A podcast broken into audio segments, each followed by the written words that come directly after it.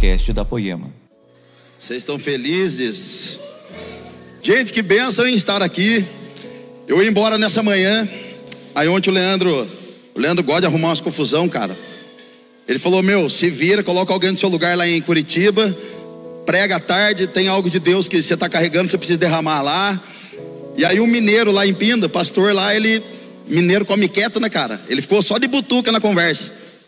Quando ele falou assim para mim: Você vai ficar aqui? Falei: Acho que eu vou. Dele. Então você já prega em Pinda, de manhã e à noite. Eu falei: Cara, fala com o Laden, porque o Laden é meu empresário e ele vai resolver isso para mim. Daí o Laden falou: Pode ir. Preguei de manhã em Pinda, preguei, agora vou voltar para Pinda daqui a pouco. Até falei para os meninos ali, falei, cara, deixa meu carro no lugar para eu poder sair rápido, né? E gente, estou um pouco cansado, acho que a maioria das pessoas que viveram intensamente nesses dias de Fire está um pouco cansado, mas a Bíblia é clara quando diz para nós que, embora exteriormente a gente possa estar desgastado, interiormente estamos sendo renovados para a glória de Deus. Aleluia. Quero compartilhar algo do meu coração. Tem uma passagem no livro de João que diz que Jesus disse assim para o povo: As pessoas crerão na mensagem que vocês irão anunciar. Isso está falando da gente se tornar a mensagem. A gente falou um pouco disso no Fire. Então a melhor mensagem que você pode pregar, irmão, não está no esboço, está na sua própria vida. A melhor mensagem que a gente pode viver e pregar ela é a nossa própria vida. Aí a gente começa a se tornar uma carta viva, onde as pessoas podem ler Cristo em nós. Olha que bom onde as pessoas podem experimentar Cristo em nós. E como que você vai ver que Cristo é bom, irmão? Provar de ver que eu sou bom quando Deus está falando. Como que a gente prova? Se relacionando com Ele. É a mesma coisa que quem não gosta de peixe cru, quando vai comer, fala, não gosto. Experimenta que é gastar o 10 terceiro numa semana com peixe cru. É mais ou menos essa linha, irmão. A hora que você experimentar de Cristo, você vai virar um foguinho, cara. Você vai dar uma chapada, você vai falar como Jeremias falava: Estou como um bêbado por causa das tuas santas palavras. Tem irmão que já fez até assim, ó. Brincadeira. Gente, nós vivemos dias de fire, vivemos dias de poder aqui. A minha pergunta, eu saí daqui refletindo muito: o que, que eu vou fazer com tudo aquilo que a gente recebeu? O que, que nós iremos fazer com tudo aquilo que foi derramado sobre nós?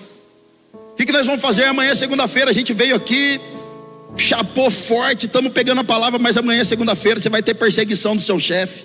As pessoas vão tratar mal você no serviço. O que, que a gente vai fazer com tudo aquilo que a gente recebeu? Não sei se você percebeu alguns últimos avivamentos que tiveram por esses dias. Eles começaram de uma forma muito incrível. A gente olhou e falou: Meu Deus, está tendo um avivamento ao lugar, e de repente sumiu. Eu acredito que eu tenho uma resposta para isso. Eu acredito que muitos avivamentos começaram da forma correta, mas não acabaram de uma forma tão correta.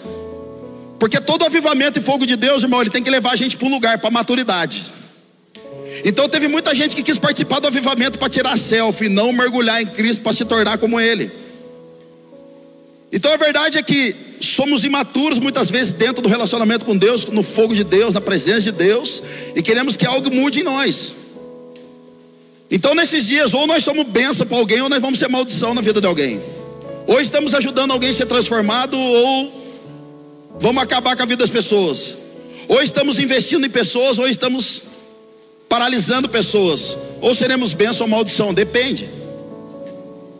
Só que a boa notícia é que nem tudo por aí acabou, irmão. Existe fogo de Deus em muitos lugares. E nós presenciamos isso aqui. O ano que vem nós teremos Fire Refine sul do país, cara. Vai ser lá em Curitiba. Sabe qual foi o último avivamento? Deixa eu falar para vocês, escuta isso. Sabe qual foi o último avivamento de Deus no sul do país? 2001. Eu olhei para a galera de Curitiba que estava aqui, eu falei: vocês estão entendendo o porquê nós estamos lá? Porque se tem uma família espiritual carregando a glória de Deus, o fogo de Deus, e querido, o avivamento não está numa cidade, o avivamento está dentro de homens e mulheres que têm rendido a sua vida a Cristo, têm entregado tudo para Ele. Então, o avivamento, querido, não é um lugar físico, o avivamento não é um lugar, é, uma cidade ou uma placa. O avivamento está dentro de pessoas que têm entregado a sua vida para que haja transformação de dentro para fora. A religião foi muito boa em querer doutrinar você e eu, dizendo que a gente pode fazer, o que a gente não pode fazer, como a gente fala, o que a gente deixa de falar, qual a roupa que a gente veste, porque a religião tentou mudar o homem, irmão, de dentro para fora, como ela não conseguiu, ela tenta mudar o homem agora de fora para dentro. Mas a boa notícia do avivamento, cara, é que tem sido dentro de nós uma pequena chama. É uma pequena chama que você vai recebendo de Jesus. E à medida que você vai entregando a sua vida para Ele, à medida que essa chama vai crescendo. Então, por favor, não permita as pessoas calarem a voz profética que está nascendo dentro de você. Vamos lá, alguém. Não deixe as pessoas calarem a voz que Jesus está gerando dentro de você. Muitos de nós foram curados da sua identidade nessa casa, nesse final de semana. E por que que você foi curado, meu jovenzinho, minha jovenzinha? Para que você volte a ter voz novamente. É para isso que nós estamos lutando com a força que tem de Cristo em nós, para que alguém seja tocado, alguém responda e alguém seja enviado e alguém transforme os ambientes, as cidades e as nações. É por isso que nós estamos pregando o evangelho, cara. Está feliz ainda? Então, olha só. Eu preparei um negócio que mais que Jesus está bagunçando eu, cara. Como diz o Leandro, Jesus me respeita. Queridos, o apóstolo Paulo diz sobre o sacrifício vivo. Existem a forma irracional de adoração e, a, e o culto racional. Irmão, se você pegar um fogo de Deus, um fogo de Deus não, um fogo qualquer, uma palha pegando fogo, e você colocar um animal perto, não tem qualquer animal irracional, ele vai sair correndo. Porque aquele fogo vai queimar aquele animal, vai machucar, ele vai sair correndo. Então, se você acender um fogo qualquer aqui, colocar um cachorro, um papagaio, um periquito, pode, alguém vai correr, irmão eles não permanecem. Mas quando Paulo está falando, o culto racional, se tornem a, a, o sacrifício vivo e seja assim o culto racional de vocês. O que Paulo estava falando é: não fujam desse fogo. Os animais irracionais, eles fogem porque eles se sentem ameaçados. Mas o culto racional é não fugir do fogo, pelo contrário, entregar por inteiro. O culto racional é se entregar por inteiro. Não fujam desse fogo. Jeremias 17, se eu não me engano. Olha que interessante, cara. A galera acha que Deus é tão bonzinho. Tem hora que eu acho também, mas tem hora que eu acho que Deus é. É meio doido, gente. Olha só, Jeremias. Deixa eu achar aqui agora.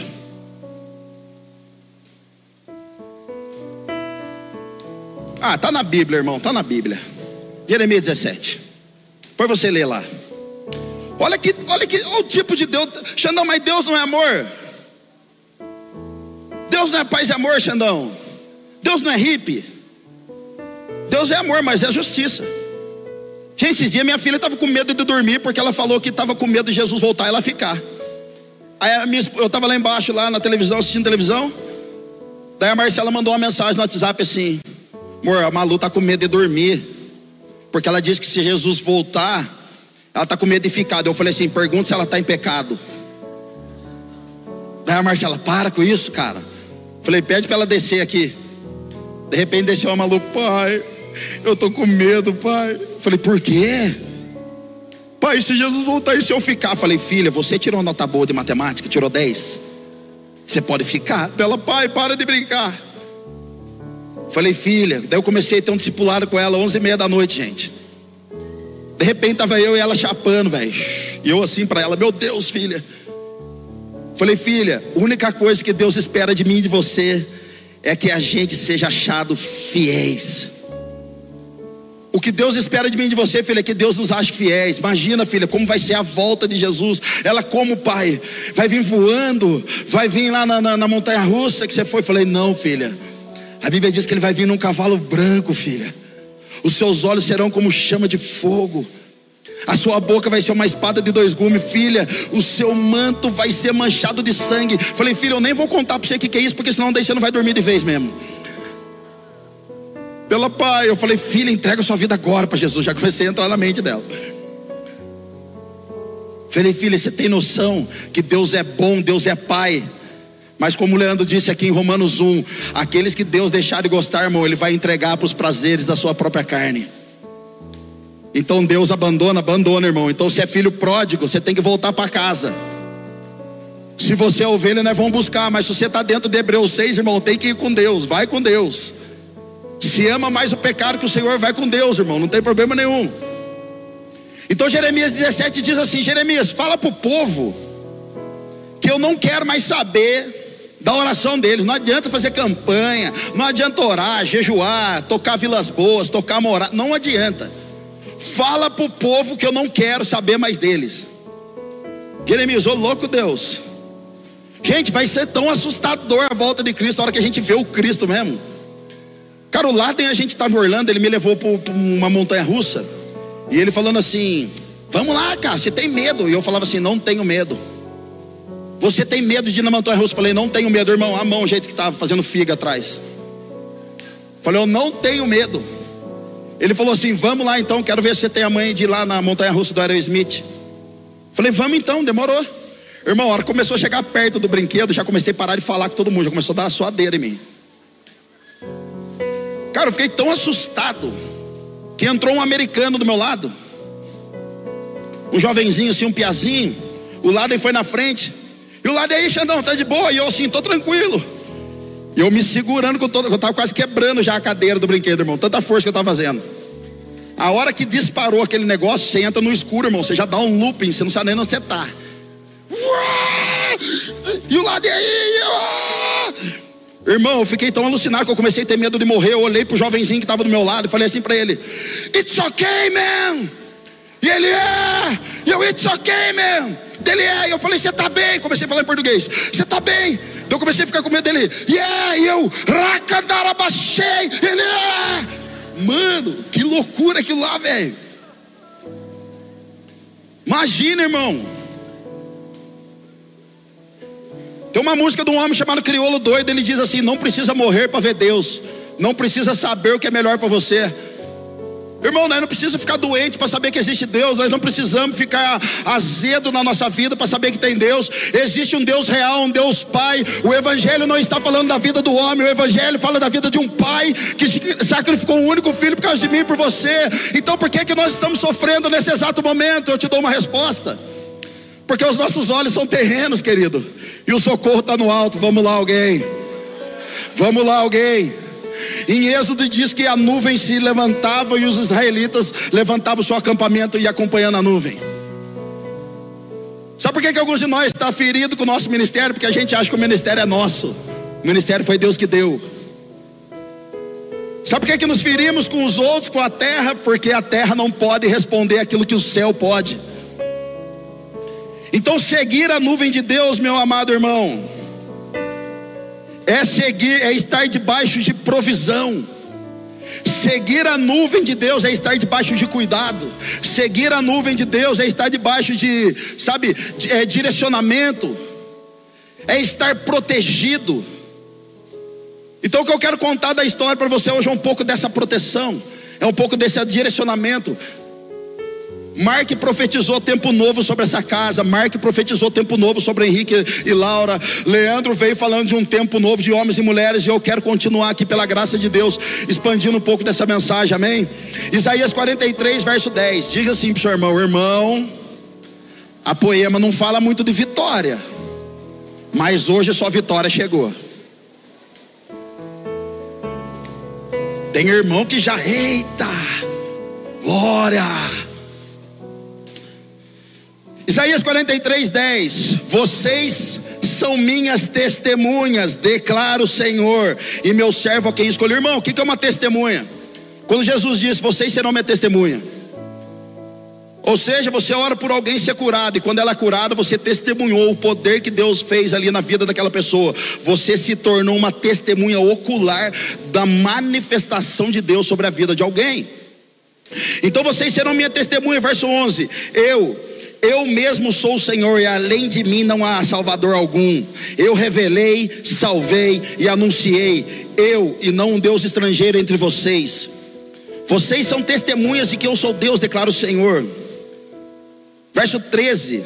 Desde os dias mais antigos eu sou, não há quem possa livrar alguém da minha mão, agindo eu, quem pode desfazer? Mulheres, em nome de Jesus, pare de amaldiçoar o seu marido na sua casa, dizendo que ele não é nada. Coloca ele na mão do Deus vivo, que você vai ver a, a transformação que a sua casa vai sofrer. A Marcela chega em casa e fala: Meu, eu entro em casa, tem uma camisa sua aqui, outra camisa lá. Eu falei: Amor, se defeito de fábrica, Deus tem que consertar mesmo. Aí fica, ah, porque, é, mas você também deixa o sapatinho ali. Você também não sei o quê. Não precisa erguer a mão, mas quantos já brigaram com a esposa antes de vir para o culto? Nem erga a mão. Que atira a primeira pedra, que aí não aconteceu isso. Às vezes você vai com a esposa, você tem uma falta de entendimento ali, daí ela começa, ah, vai pregar agora? Você é o pastorzão? Aí eu falo assim: Satanás é você? Ela, Satanás? Você vai ver o Satanás. Eu falo, ô oh, glória. Tá ligado, irmão? Então use sabedoria, mulher. Coloque o seu marido na mão do Deus vivo. A hora que Deus der uma chapuletada na orelha dele, porque você está sofrendo da sua casa, você vai ficar feliz, amém? A próxima é três vezes no cartão. Assim diz o Senhor, o seu redentor, o Santo de Israel: por amor de vocês, mandarei inimigos para a Babilônia e farei todos os babilônios descerem como fugitivos dos navios de que se orgulhavam. Irmão, primeiro você está debaixo da nuvem sendo protegido, tendo cuidado e direcionamento. Agora que você está debaixo dessa nuvem, o Senhor está garantindo a sua saúde, a sua vida e a minha vida, garantindo os seus filhos, a sua casa e o seu ministério. Eu mandarei os inimigos para Babilônia. Irmão, pode voltar a dormir com o pé para fora da cama, o diabo não vai puxar mais. O diabo não vai puxar o seu pé mais, pode dormir tranquilo. O Senhor está garantindo a nossa proteção. A partir do momento que nós ficamos debaixo dessa aliança, existe um muro de fogo, Leandro tem uma mensagem sobre essa, sobre isso. Que nos protege, nos guarda. Verso 18. Esqueçam que se foi, não vivam no passado. Vejam, estou fazendo uma coisa nova. Ela já está surgindo, vocês não percebem?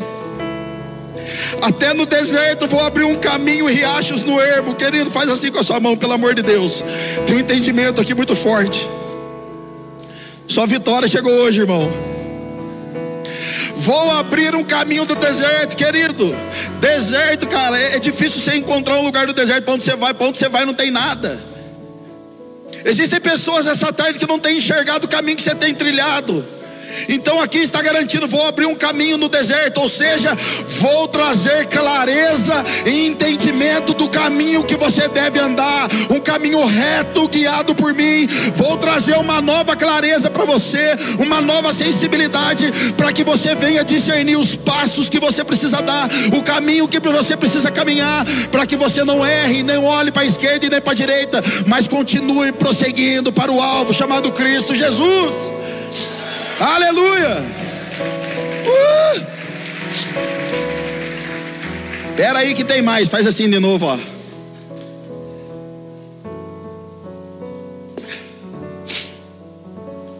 Vou abrir um caminho no deserto e riachos no ermo. Querido, no deserto não tem vida, não dá vida própria. O caminho que você vai começar a trilhar pela clareza de Deus Riacho no ermo significa vou trazer provisão e refrigério. O caminho que você está trilhando ardo, Deus vai trazer refrigério e paz para você, a paz que excede todo entendimento. Deus não vai livrar você dessa prova, mas Deus vai dar a paz que você vai passar tranquilo. Deus vai dar tanta paz que você vai falar: Jesus, eu acho que eu estou desviado, as coisas estão caindo, nada está acontecendo, mas eu tenho paz. Você vai entrar num trabalho que Deus vai dar a paz, você vai entrar num relacionamento que Deus vai dar a paz, você vai entrar em negócio que Deus vai dar a paz, você vai entrar entrar em ministério que Deus vai dar a paz. Então, à medida que a gente vai caminhando pela clareza de Deus, Deus vai trazendo refrigério para nós, para que a gente passe cantando: Eu me alegro no Senhor, eu amo o Senhor, obrigado, Jesus. A minha boca se encheu de riso, o Senhor colocou um novo cântico em meus lábios. Então, à medida que você vai sendo dependente de Deus, é à medida que Deus vai municiando você para que você passe por esse processo. Irmão, você devia sair voando. Eu poderia acabar a mensagem aqui. Uh.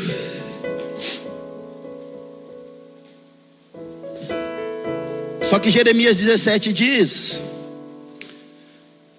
Esse povo só ora, então não vou receber oração. Porque Deus não queria só oração, irmão, naquele momento, Deus queria posicionamento. Deus estava falando para Jeremias: fala para os caras que eu não vou escutar, porque eles oram, mas não muda. Querido, um tempo novo de Deus, tem gente que vai mudar de endereço de igreja, de endereço de casa, mas não muda a mentalidade. Existem irmãos que vão mudar, muda de namorada, muda de casamento, muda de sexo, muda de banda, muda de ministério, muda, muda de todo lado, mas não muda o coração. Então o que Deus estava propondo para Jeremias é: eu quero posicionamento do povo. Então toda mudança gera um novo posicionamento. Toda mudança gera um desconforto. Toda mudança gera uma troca de mentalidade. Lembra do Elias? O Elias era um especialista em fazer cair fogo do céu, mas quando tinha que fazer cair água, irmão, não sabia como fazia.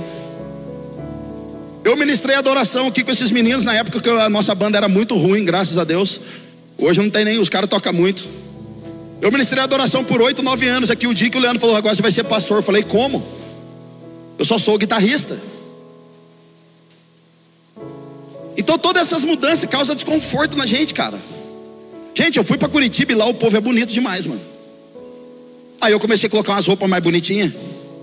De repente alguém mandou assim para mim: Ô louco, nem é mais o Xandão, olha o tipinho. Falei, graças a Deus. Ô louco, tá colocando as calças mais apertadinhas, calça de pegar rã. Falei, graças a Deus.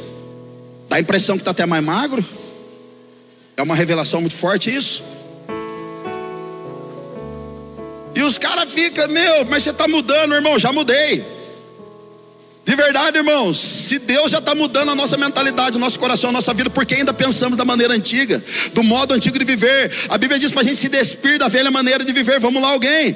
Então a maneira que a gente andava, a gente não pode caminhar agora, irmão. A medida, a maneira que a gente pensava, não pode pensar agora, porque agora nós temos a mente de Cristo. É o que diz as Escrituras. Lembra do Pedro? Pedro estava dormindo no Getsemane, irmão. Pedrinho estava dormindo lá com o Tiago e João. Jesus chega, já começa a cantar um louvor para ele.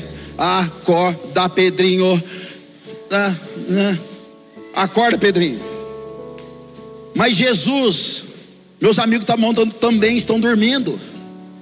Jesus, não estou sozinho aqui, eles também estão dormindo. Pedro, mas quem teve a revelação do céu foi você.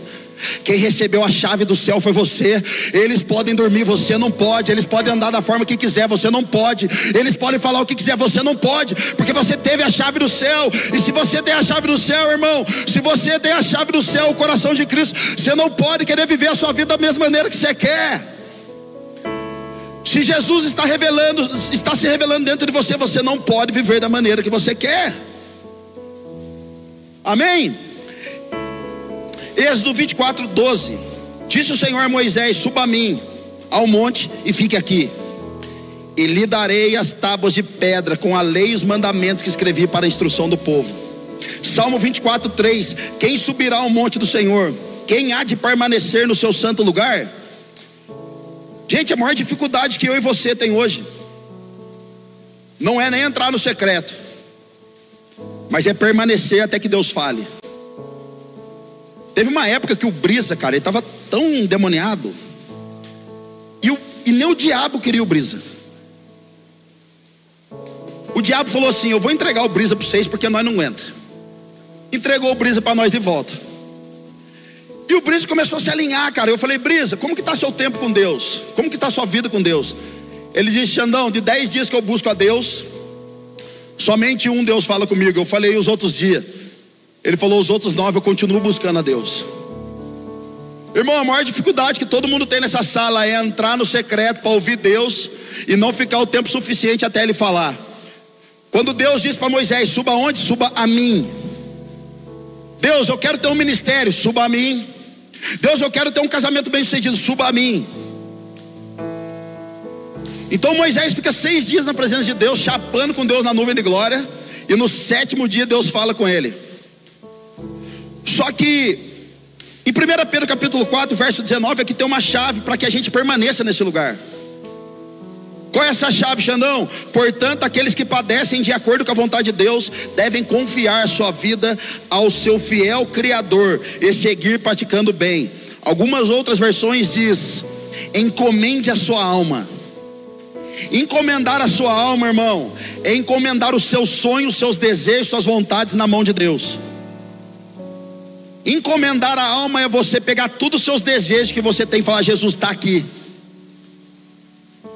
Porque quando a gente entra de forma ansiosa no, na, na, presença de Deus e Deus não fala o que Ele tem, a gente acha que Deus fala porque a gente começa a ouvir a alma e a gente sai de lá querendo fazer um monte de coisa que Deus não falou. A gente entra na presença de Deus querendo, Deus fala comigo, aí Deus não fala, você fica três horas, um dia, dois dias, Deus não fala, você fala, ah, acho que Deus falou, eu acho que é isso mesmo. Sabe qual é o maior inimigo que nós temos hoje, irmão? Não é nem o diabo. Porque o diabo a gente ora, expulsa, ele vai embora. O maior, o maior inimigo que nós temos hoje é nos tornar a imagem e semelhança de Deus. Sabe qual é o maior trabalho do Espírito Santo de Deus em nós? Nos tornar a imagem e semelhança de Deus. Esse é o maior trabalho do Espírito. Um dos maiores trabalhos que nós, que nós temos, que nós vemos, que a gente tem visto hoje,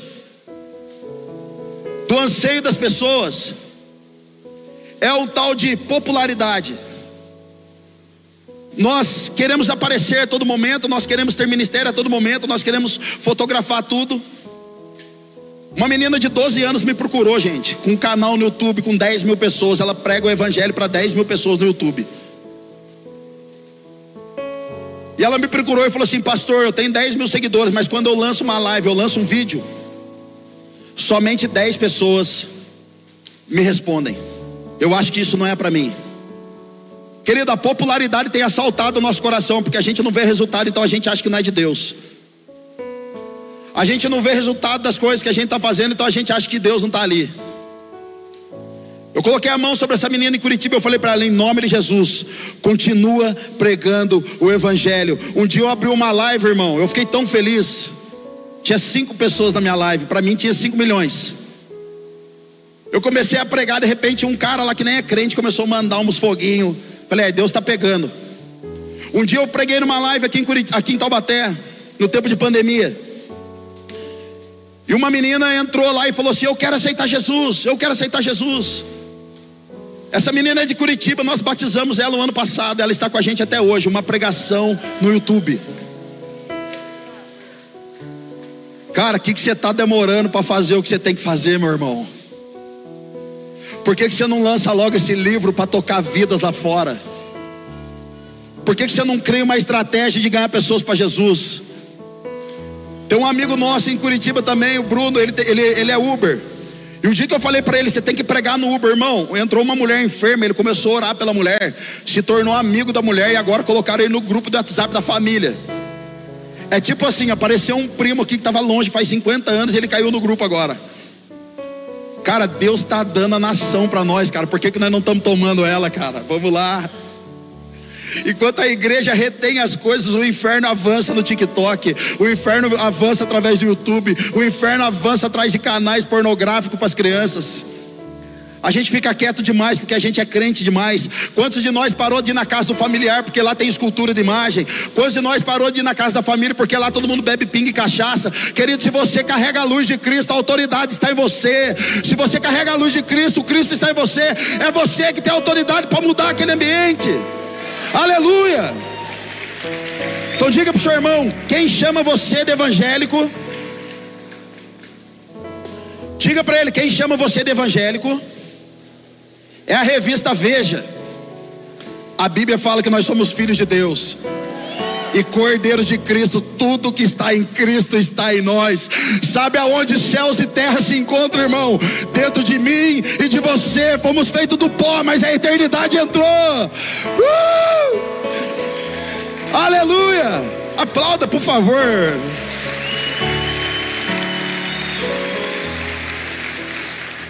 Ai, que da hora, cara.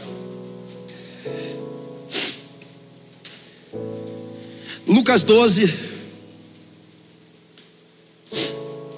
verso 54.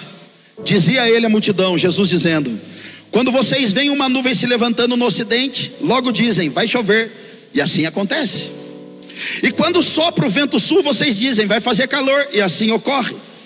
Hipócritas, vocês sabem interpretar o aspecto da terra e do céu, como não sabem interpretar o tempo presente? Sabe o que Jesus está falando para os caras aqui? É quando a nossa. Lembra quando você ia sair para a rua, sua mãe falava assim: leva guarda-chuva que vai chover? Você falava, mãe, não vai. Cinco minutos depois caiu um pé d'água. É tipo uma maldição de mãe. Aí você fala assim: minha mãe não queria que eu saísse, é por isso. Lembra quando alguém falou para você assim: ó, leva um agasalho que vai, chover, vai ficar frio, cara? Não vai. 15 minutos depois você estava, alguém pode trazer uma blusa para mim que eu tô, esqueci a minha em casa. É tipo isso aqui que Jesus está falando. Mas o que Jesus está dizendo para eles é: vocês conhecem, vocês conseguem discernir o tempo do céu e o tempo da terra, mas vocês têm, têm dificuldade em discernir a própria vida. Vocês têm dificuldade em discernir a própria estação. Irmão, minha pergunta é: qual é a estação que cada um de nós está vivendo? Tempo de cantar, tempo de chorar, tempo de morrer, tempo de viver, tempo de honrar alguém, tempo de abraçar alguém, tempo de discipular alguém, tempo de fazer parte de, de um ministério, tempo de servir mais. Qual é o tempo que nós estamos vivendo? Então, se a gente não consegue discernir o tempo que nós estamos vivendo, nós vamos dar brecha para qualquer falatório que tem por aí, irmão. Você vai começar a acreditar no, no Henri Cristo, se eu arrumei umas confusão no Facebook, a Marcela Amor, para, pelo amor de Deus. Os caras começam a mandar lá, ó, tem uma, um revelamento para você. Faça o Pix tal. Daí eu entrei nessas lives, sabe, desses caras assim. Aí ele falava assim: Você com o nome tal. Deus manda dizer isso. Você que não sei o que. Eu comecei a escrever: Eu aqui. Fala comigo. A Marcela, para com isso, cara. Fala comigo, eu quero uma profecia, estou precisando de Jesus. Daí a Marcela para, eu falei, amor, calma, eu vou evangelizar em massa. Calma. Aí ninguém deu atenção para mim, sabe o que eu fiz? Comecei a escrever. Pare de ouvir esse homem. Entre no secreto, Mateus 6, verso 6. Entre no secreto, feche a porta e fala com o Senhor. Ei, meus amiguinhos, em nome de Jesus, eu abençoo vocês. Irmão, comecei a evangelizar em massa, cara. Irmão, todo mundo que perde a estação de vista está correndo o risco de começar a, a, a, a criar o seu próprio mover. E criação de próprio mover, irmão, é fogo estranho. Muita gente que está aqui, querido, eu já fui tentado acender o meu próprio fogo quando Deus não vinha. E tentar acender o próprio fogo, irmão, é fogo estranho. Se nós estamos querendo criar ambientes, vamos ter que criar coisas para sustentar os ambientes. Se nós estamos querendo levantar a torre para reconhecimento do homem, jamais poderemos entrar no reino de Deus. Porque Deus não abençoa aquilo que Ele abomina, querido. Seremos exaltados com Cristo se estaremos junto com Ele exaltando a verdade. Deus não exalta o homem, irmão. Deus não exalta a torre. Deus exalta a verdade dele. E se nós estamos exaltando a verdade de Cristo, seremos exaltados com ela. Aleluia. Então, se a gente vai perdendo essa sensibilidade, a gente começa a cair em Efésios capítulo 4, verso 19. Tendo perdido toda a sensibilidade, eles se entregaram à depravação, cometendo com avidez toda espécie de impureza. Todavia, não foi assim que vocês aprenderam de Cristo. Irmão, cuidado em nome de Jesus. Cuidado em nome de Jesus. Nós estamos pregando isso há um bom tempo aqui na Poema, principalmente na série passada. Não abrimos concessões. Cuidado com homens que não têm nada de Deus para falar. A gente vem na igreja e fala, Deus, usa alguém para entregar uma profecia com uma palavra nova. Sempre estamos querendo uma palavra nova, sendo que não colocamos em prática o que foi pregado ontem aqui. Se não estamos colocando, se não estamos aplicando a palavra nova que recebemos semana passada, porque queremos uma nova palavra hoje. Cuidado com homens que têm massageado o nosso ego Cuidado com homens que têm massageado a nossa alma e não têm nos dado um destino profético. Estamos nesse tempo querendo homens de experiência e não estamos ouvindo os homens de revelação. Apóstolo Paulo estava sendo preso e ele disse para a embarcação: Não vamos, vai tombar o barco e nós vamos sofrer danos terríveis. Em Atos diz que o povo não quis escutar um homem de revelação e foram escutar o dono do barco que tinha experiência no mar. A experiência é boa, cara, mas para cuidar da igreja tem que ser pelo Espírito de revelação. Para ter o um ministério tem que ser pelo Espírito de revelação. Xandão, isso é fácil ter, não é, irmão? A gente tem que entrar no secreto e ficar gemendo até que Deus fale.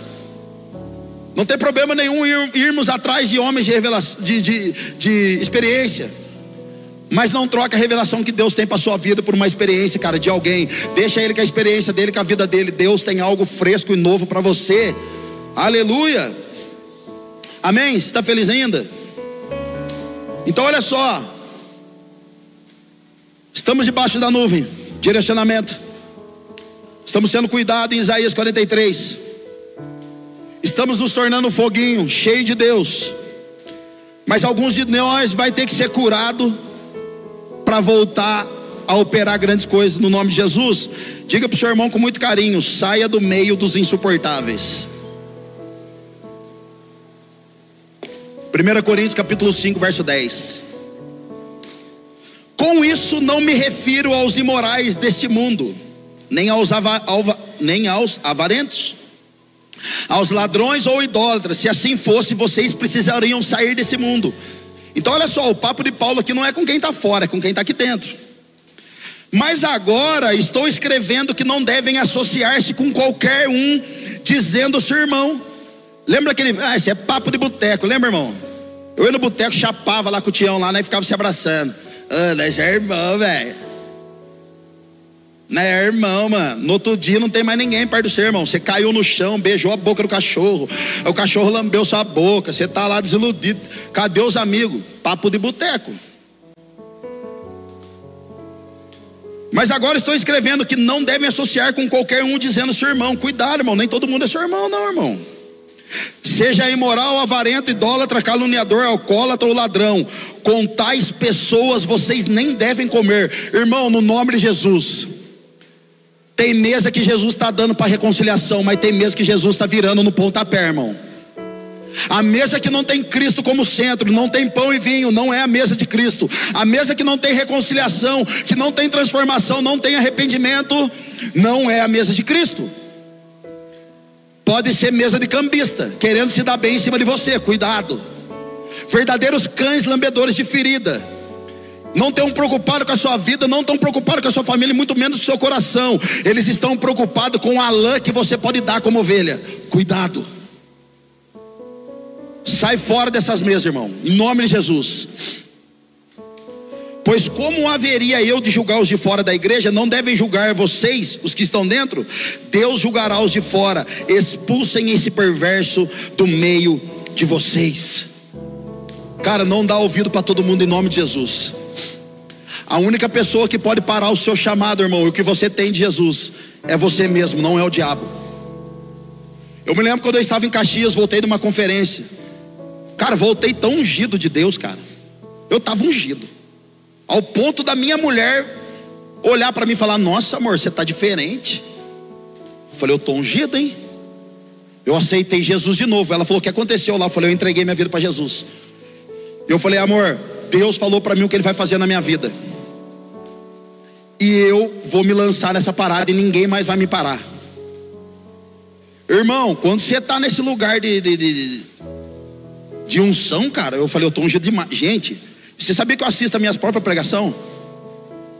Tem dia que eu estou assistindo a minha pregação, e eu falo assim, meu Deus, cara, esse cara é ungido mesmo. Falei, meu Deus, será que ele dá o WhatsApp dele para mim, cara? Esse cara é da hora. Aí eu desço, eu quero às vezes brigar com os irmãos, brigo com a esposa.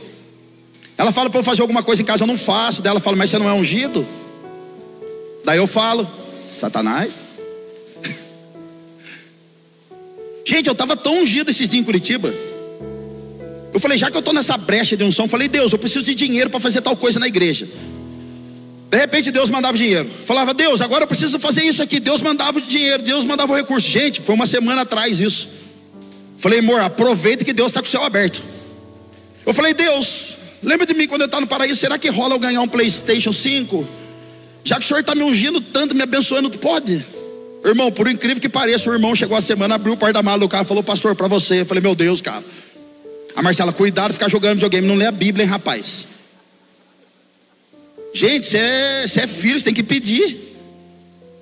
Agora olha só, não dê ouvido para essas pessoas, não dê ouvido, se mova com os que se movem. E existe um antídoto que isso faz parte da nossa cultura e é altamente bíblica, para que você seja curado. O antídoto é Tiago 5,16: confesse seus pecados uns aos outros e orem pelos outros, porque a oração do justo é poderosa e eficaz para curar, para sarar, para perdoar. Um dia, um dia Deus chega para Moisés e fala: Moisés, coloca a mão no seu coração. Então Moisés coloca a mão no seu coração e a sua mão fica cheia de lepra. Então quando ele tira, a mão volta ao normal. Isso está sinalizando que o coração não está bem. O coração está refletindo como o, o, o exterior. Então tem gente no nosso meio, cara, que você não pode servir agora, você tem que ser curado antes de servir. Para Deus enviar você não pode ser ferido, irmão, tem que ser restaurado. As marcas vão deixar em você. Você vai ter cicatriz, porque o Evangelho nos deixa marca. Quando o, o Israel lá, o Jacó, foi lutar, o ser humaninho foi lutar com o anjo, grudou no anjo, falou: Anjo, daqui eu não solto, não saio daqui, me abençoa. A Bíblia diz que ele foi ferido na perna, mudou a sua maneira de andar o seu jeito de andar mudou. Então Deus precisa causar marcas profundas em mim e em você para que a nossa postura mude diante das circunstâncias, para que a nossa postura mude diante de situações. Amém? Aleluia. Então 2 Coríntios 6, verso 11 diz: "Falamos abertamente a vocês, coríntios, e abrimos todo o nosso coração, não estamos limitando o nosso afeto mas vocês estão limitando o afeto que tem por nós. Verso 13: Numa justa compensação, falo como a meus filhos, abram também o coração para nós. Sabe o que, que os curitibanos ficam em choque? O tanto que a gente é transparente com as pessoas.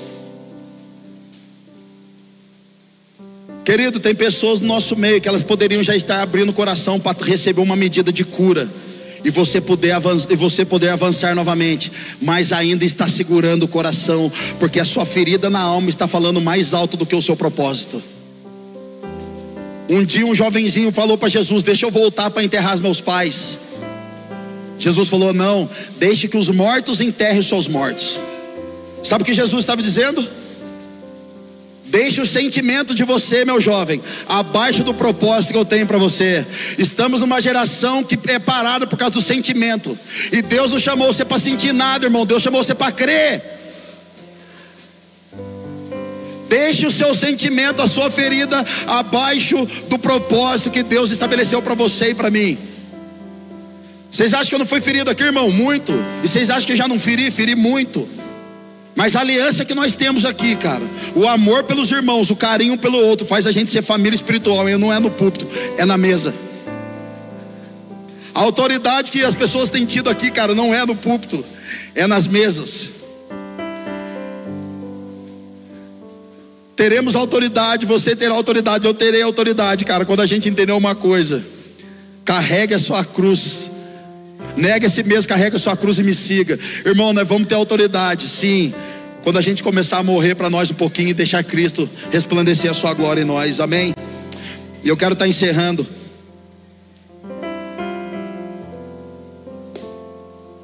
Gente, fala assim, ah. Obrigado. Eu sabia que vocês estavam gostando, cara. E eu quero encerrar. Isaías 26, verso 18.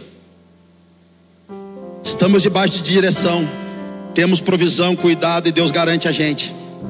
Estamos sendo curados e agora estamos aptos para gerar e não parir. A Poema é uma igreja apostólica, cara, de cinco ministérios, que tem altamente o poder, é o útero da igreja apostólica, é os cinco ministérios.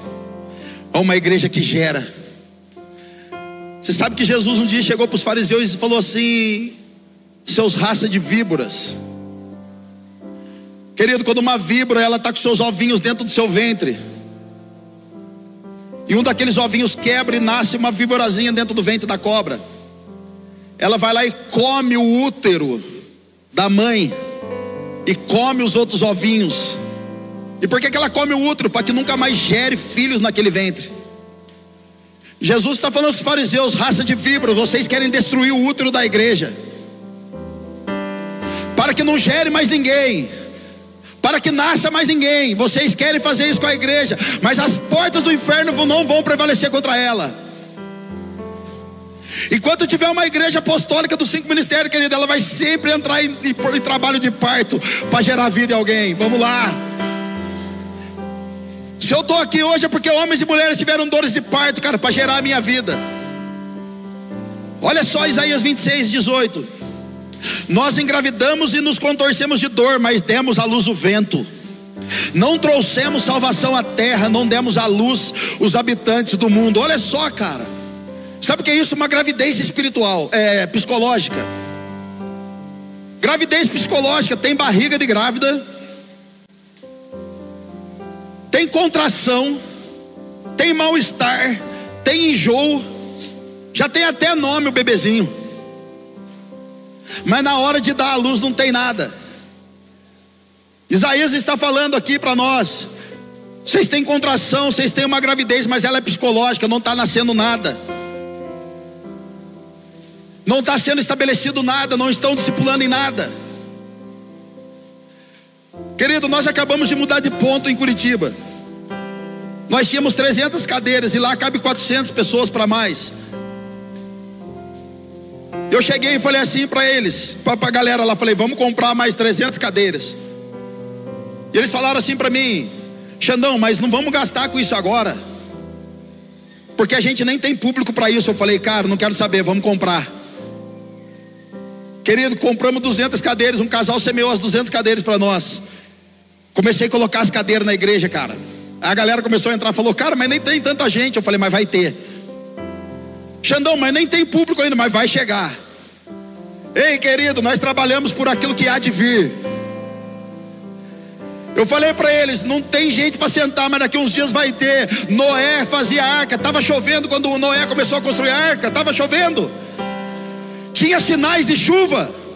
Noé trabalhou para aquilo que ia vir, então nós estamos trabalhando como em dores de parto, anunciando aquilo que está por vir.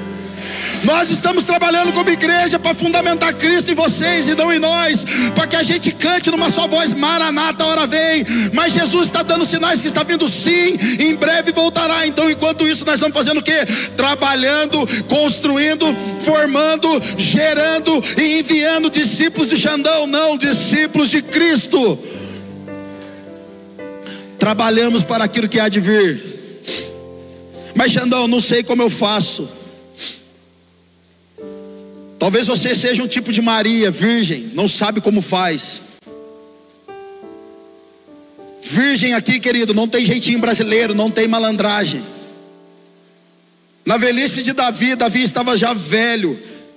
E ele sentia frio, então chamaram uma menina nova, uma garota nova. Uma mulher bela e colocaram ela para aquecer o rei. E a Bíblia diz que essa mulher não teve relações com o rei. Era uma garota virgem, não tinha jeitinho brasileiro, não tinha malandragem, cara. Não sabia como fazia as coisas, mas ela estava cuidando do rei.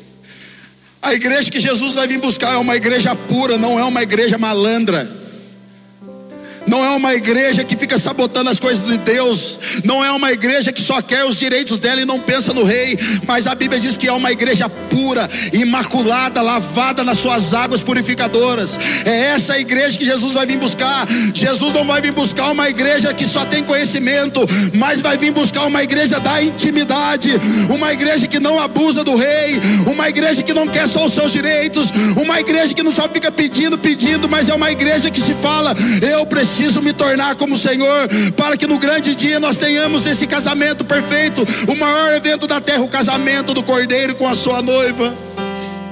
Uh! então fica tranquilo, amigo, se você não sabe como fazer. Porque que vai ser gerado dentro de você não tem a ver com você e nem com homens, tem a ver com Ele. Maria não sabia como gerar, irmão. Não tinha nem capacidade, mas o que ela estava gerando não tinha a ver com ela tinha a ver com o propósito divino do Senhor. Então fica tranquilo que aquilo que Deus vai gerar em você tem a ver com Ele. Então Ele vai trazer a provisão para você. Ele vai trazer o cuidado e a direção para você, irmão. E eu encerro agora, se a banda puder me ajudar aqui, dois minutinhos. Gálatas 4,19. Meus filhos, novamente estou sofrendo dores de parto por sua causa, até que Cristo seja formado em vocês. Poema. Nessa nova estação que eles pregaram aqui por esses dias, eu creio demais. Você que é líder, você que quer liderar, você que lidera algum ministério, algum GC, você que é um líder em treinamento, você que serve em alguma área da igreja, se prepare, porque Deus vai começar a trazer dores de parto para nós. Essa dor de parto vai ser de pessoas que vai dar trabalho para a gente, igual eu dei um dia, igual o Laden deu um dia, a Laura deu um dia. A Laura só casou com o Laden porque eu falei para ela: pode casar, que ele é legal. A Laura é minha amiga de quase infância, irmão. As dores de parto vão ser de pessoas que, você, que não vai honrar vocês. Elas vão honrar Cristo. E é o que importa. Vocês vão ter dores de parto no discipulado. Toda mãe aqui que já gerou com dor, querido. Tem mãe aqui, ergue sua mão, que já gerou com muita dor. Depois que nasceu o bebê, a dor foi para onde? Passou. Poema, nós vamos gerar pessoas com dores. Mas nós vamos ter prazer na hora que a gente pegar no colo. Nós vamos ter dor na hora de gerar, cara. Mas nós vamos ter prazer na hora que a gente pegar no colo e falou, valeu a pena, agora ele é um homem e uma mulher de Deus. Não despreze ninguém.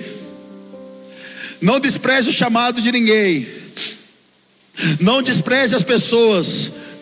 Não faça acepção de pessoas, porque fazendo acepção de pessoas, nós podemos estar querendo sabotar o plano de Deus para alguém do nosso lado.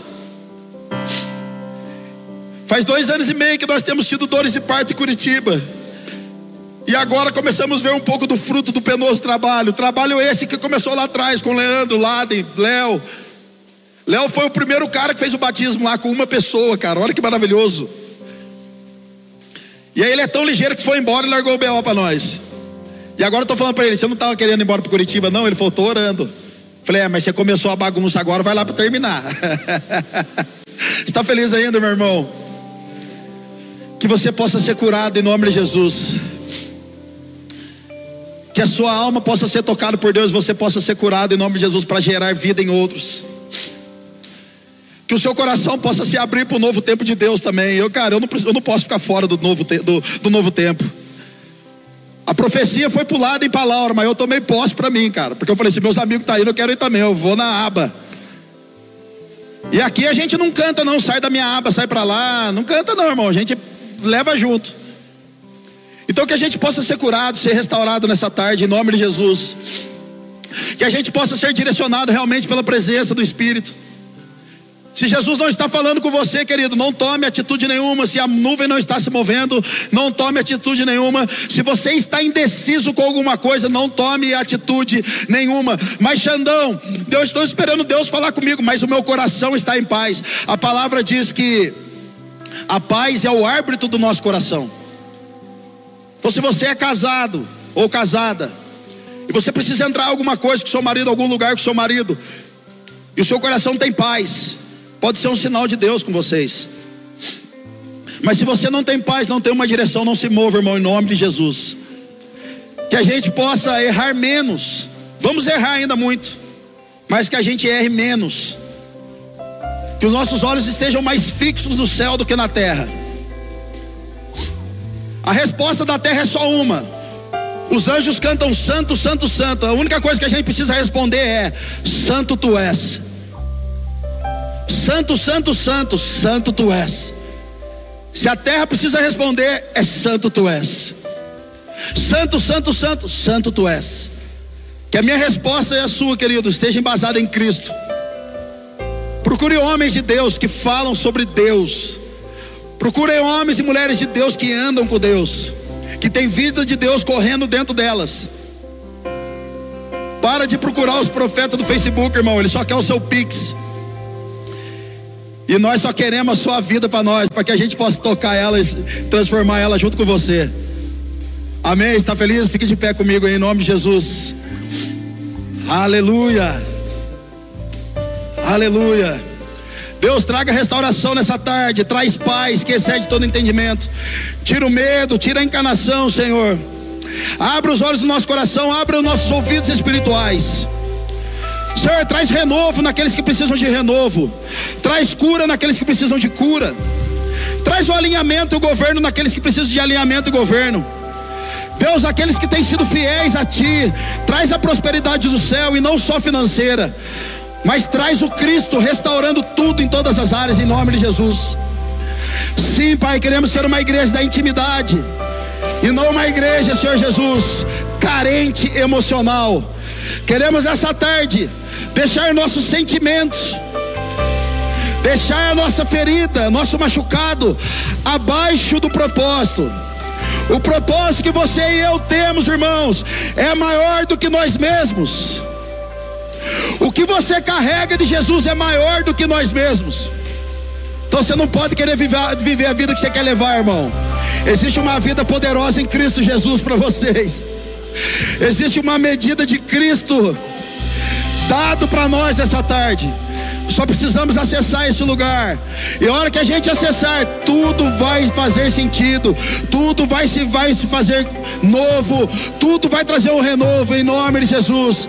Em nome de Jesus nós abençoamos essa igreja. Nós abençoamos vocês em nome de Jesus.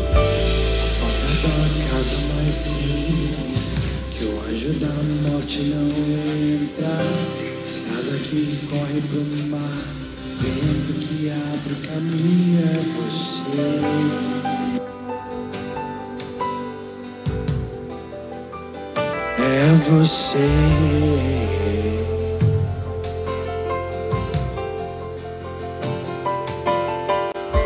É nuvem que aponta o destino, a mesma que cobre o passado, pão que sacia a fome